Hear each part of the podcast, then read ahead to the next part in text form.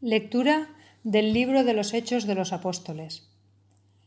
Cuando estaba Pablo en Corinto, una noche le dijo el Señor en una visión, No temas, sigue hablando y no te calles, pues yo estoy contigo, y nadie te pondrá la mano encima para hacerte daño, porque tengo un pueblo numeroso en esta ciudad. Se quedó, pues, allí un año y medio, enseñando entre ellos la palabra de Dios.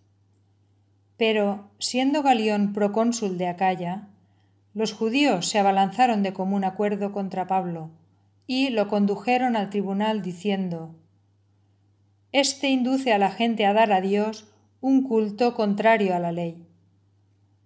Iba Pablo a tomar la palabra cuando Galión dijo a los judíos Judíos, si se tratara de un crimen o de un delito grave, sería razón escucharos con paciencia pero si discutís de palabras, de nombres y de vuestra ley, vedlo vosotros. Yo no quiero ser juez de esos asuntos. Y les ordenó despejar el tribunal. Entonces agarraron a Sóstenes, jefe de la sinagoga, y le dieron una paliza delante del tribunal, sin que Galión se preocupara de ello. Pablo se quedó allí todavía bastantes días, Luego se despidió de los hermanos y se embarcó para Siria con Priscila y Áquila. En Cencreas se había hecho rapar la cabeza, porque había hecho un voto. Palabra de Dios. Salmo responsorial. Dios es el Rey del mundo. Repetid. Dios es el Rey del mundo. Pueblos todos, batid palmas Aclamad a Dios con gritos de júbilo, porque el Señor Altísimo es terrible, emperador de toda la tierra. Repetid, Dios es el Rey del mundo. Él nos somete los pueblos y nos sojuzga las naciones.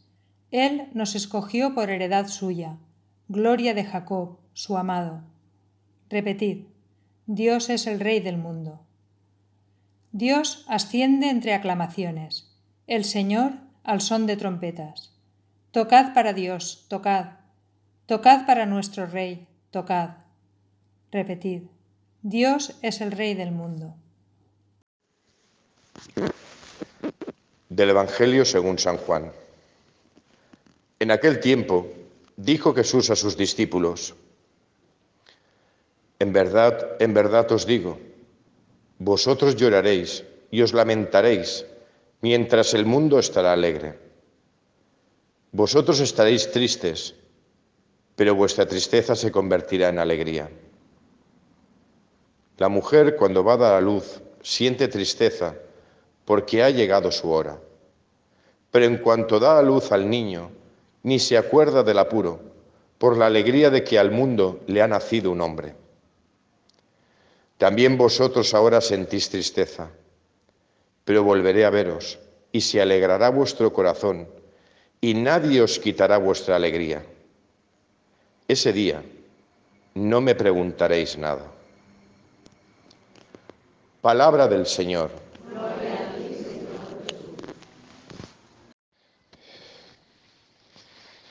Pues bien, un saludo a todos los, a todos los que escucháis las homilías estos días y que continuáis todavía estando en casa en esta fase 1 y aún nos queda un poquito para aguantar. Hoy estoy celebrando esta Eucaristía, que también recordamos a Santa Joaquina Bedruna y a Santa Rita de Casia. Hoy estoy celebrando esta Eucaristía en sufragio de Salvador Selma. Empecemos por la primera lectura, continuamos caminando junto con Pablo, que se queda un año y medio en, Corinto y Corinto, la comunidad de Corinto, será la niña de sus ojos.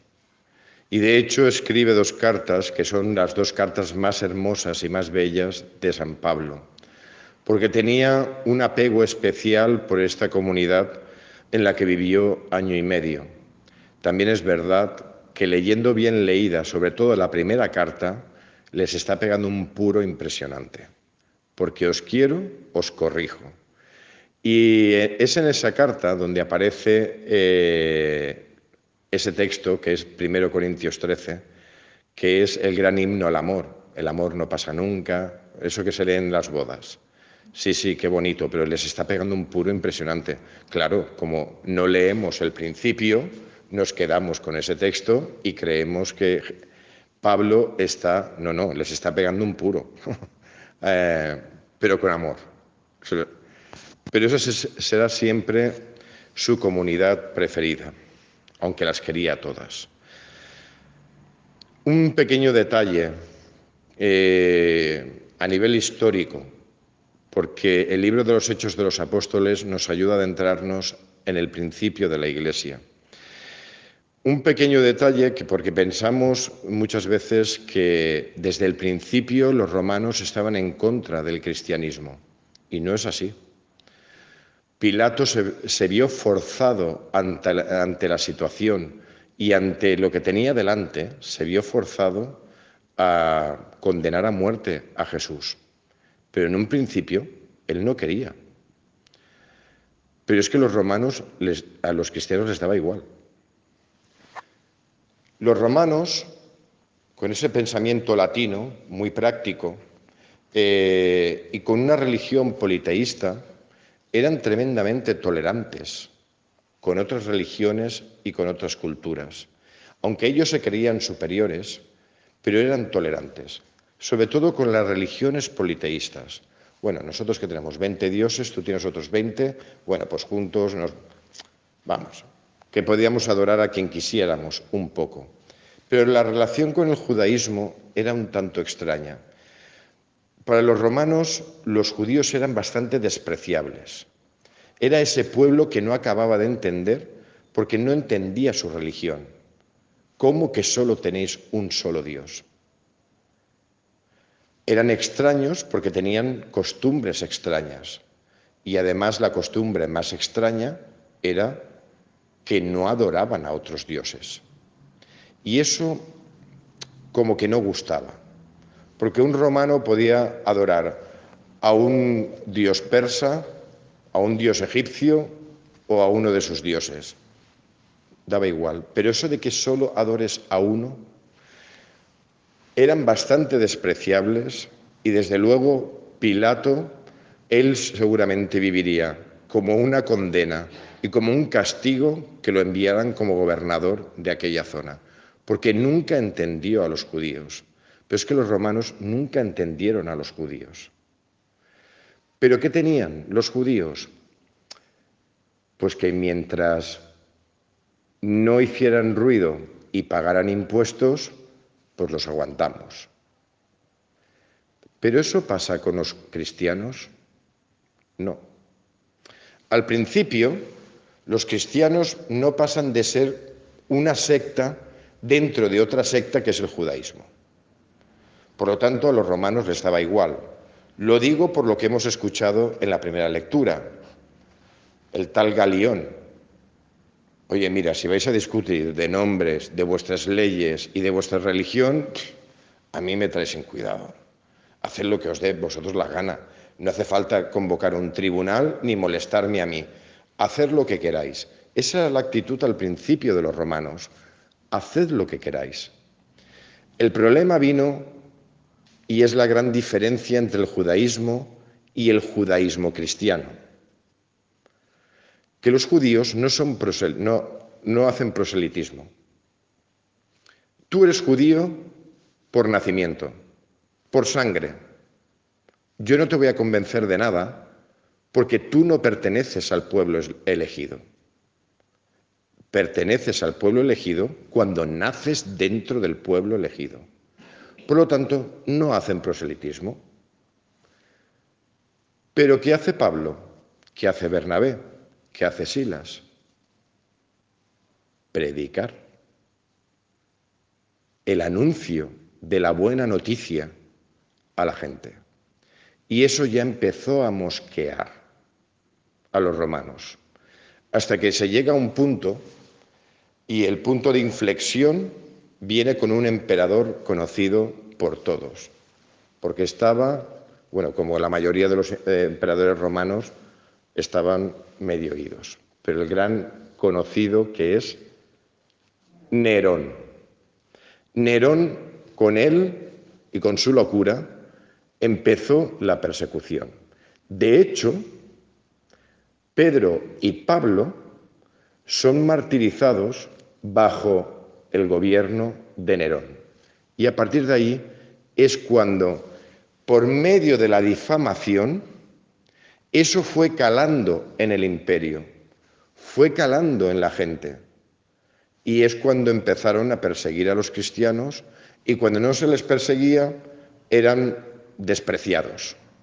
No perseguidos, pero sí despreciados. Y sobre todo porque el cristianismo empezó, sobre todo en las grandes ciudades como Roma, empezó a extenderse entre los esclavos y los esclavos urbanos donde trabajaban, en la casa de los ricos. Y por medio de los esclavos, los ricos también se fueron convirtiendo. Y eso cada vez molestaba más al emperador. Y entonces, para hacer purgas también entre los ricos para quedarse con las propiedades. Bueno, cuento esto un poquito porque es esa historia que o no, no la leemos o no la sabemos, pero bien, al hilo de esta primera lectura vemos que en un principio los romanos no tienen ningún problema con el cristianismo. Poco tiempo después, con Nerón, ya empezaría el problema. Me meto en el Evangelio. Con este Evangelio cerramos ya la última cena. La semana que viene, el martes, ya nos adentraremos, ya en la última semana de Pascua, nos adentraremos en el corazón de Jesús por medio de ese maravilloso texto que es la oración sacerdotal de Jesús justo antes de ser prendido y de ser martirizado y de ser ejecutado. Pero con esto acabamos. Y lo último que le dice a los apóstoles como no puede ser de otra forma, es una palabra de esperanza. Vais a llorar. Por mí vais a llorar. Y lo pasaréis mal. Y mientras otros creen que son felices por lo que van a hacer, vosotros vais a llorar. Pero es que los otros no tienen la última palabra. La última palabra siempre la tiene Dios. Y vuestra tristeza se convertirá en alegría. Esto vale no para los apóstoles solo, nos vale a todos. Cuando nosotros sufrimos en nuestra vida, el mismo Jesús nos dice que eso no es el final, que es necesario el parto que es necesario los dolores de parto para que haya vida y para que las cosas cambien. Y cómo no, en este tiempo que estamos viviendo, ¿no? Pues a lo mejor hacía falta estos dolores de parto a la iglesia y a los cristianos, que es un momento de tristeza y de dolor. Vemos el sufrimiento y lo hemos estado viendo a lo largo de estos dos meses el sufrimiento de aquellos que están en primera línea, el sufrimiento de aquellos que han muerto, el sufrimiento de los familiares. Hemos visto mucho dolor y mucho sufrimiento, aunque aparentemente vas por la calle y parece que no ha pasado nada. Pero sí que ha pasado y está pasando. Y a los cristianos nos está haciendo reflexionar. Este dolor y este sufrimiento nos está haciendo reflexionar. Y para que las cosas cambien y para que algo nuevo nazca, son necesarios los dolores de parto. Y yo estoy convencido de que algo nuevo va a surgir dentro de la Iglesia por estos dolores de parto. Creo que eran necesarios estos dolores, porque también era necesario que algo nuevo surgiera. Cristo siempre tiene la última palabra, siempre la tiene. Y su palabra que al principio nos hace sufrir y al principio es dolorosa, es una palabra que llega a un momento en que te hace resucitar, te hace vivir, te hace entender las cosas con un sentido más pleno y desde luego que llega, llena tu corazón y llena también tu razón. Todas las promesas que hace Jesús, antes o después, se cumplen. Antes o después. Y la inmensa mayoría de las promesas las empezamos a experimentar aquí y ahora. Eso es lo bueno que tiene Jesús, que lo que dice lo cumple. Y mirad, si nuestra alegría no ha llegado a plenitud, tranquilos, llegará. Seguro que llegará. Porque Dios no deja por cumplir ninguna de sus promesas. Y todos los momentos difíciles que pasamos en la vida como seres humanos y también que pasamos y pasaremos como cristianos, lo vuelvo a repetir, que pasamos y pasaremos, esperaros a lo que viene, y pasaremos como cristiano, no será más que los dolores de parto previos al alumbramiento de una nueva vida. Y de eso estoy convencido al cien por cien. Vuelvo a insistir, para que surja algo nuevo son necesarios los dolores de parto. Para que surja algo nuevo es necesario eso. Eso lo vamos a pasar y va a surgir algo nuevo. Y lo bueno de todo es que se alegrará vuestro corazón y lo más maravilloso de todo, nadie os quitará vuestra alegría.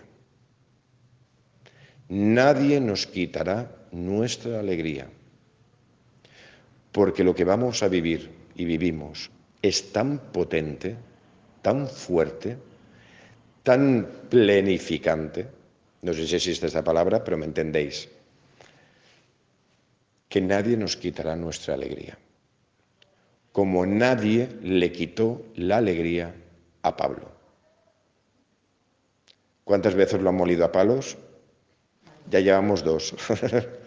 Ayer fue una.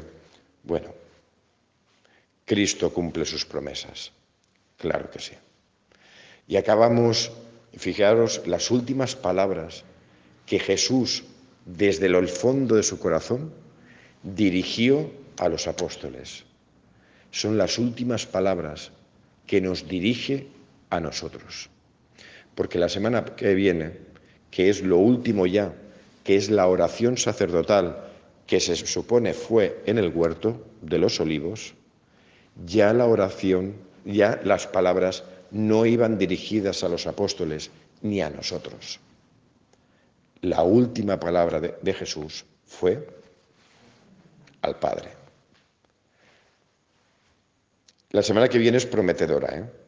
ya os aviso que es prometedora, muy bonita, porque entendiendo lo que vamos a ver la semana que viene en la oración sacerdotal de Jesús, vamos a entender en plenitud lo que es de verdad la Eucaristía y cómo Jesús actúa en cada Eucaristía y qué es lo que hace Jesús en cada Eucaristía con cada uno de nosotros. Pues bien, esto lo anuncio para un poquito ya motivaros para la semana que viene. Pues que Dios en su inmensa misericordia continúe eh, eh, cumpliendo sus promesas en nosotros, que llegue esa alegría que nadie nos va a quitar. Eso es lo que esperamos de Él y con paciencia esperamos que Él cumpla sus promesas en nosotros. Que así sea.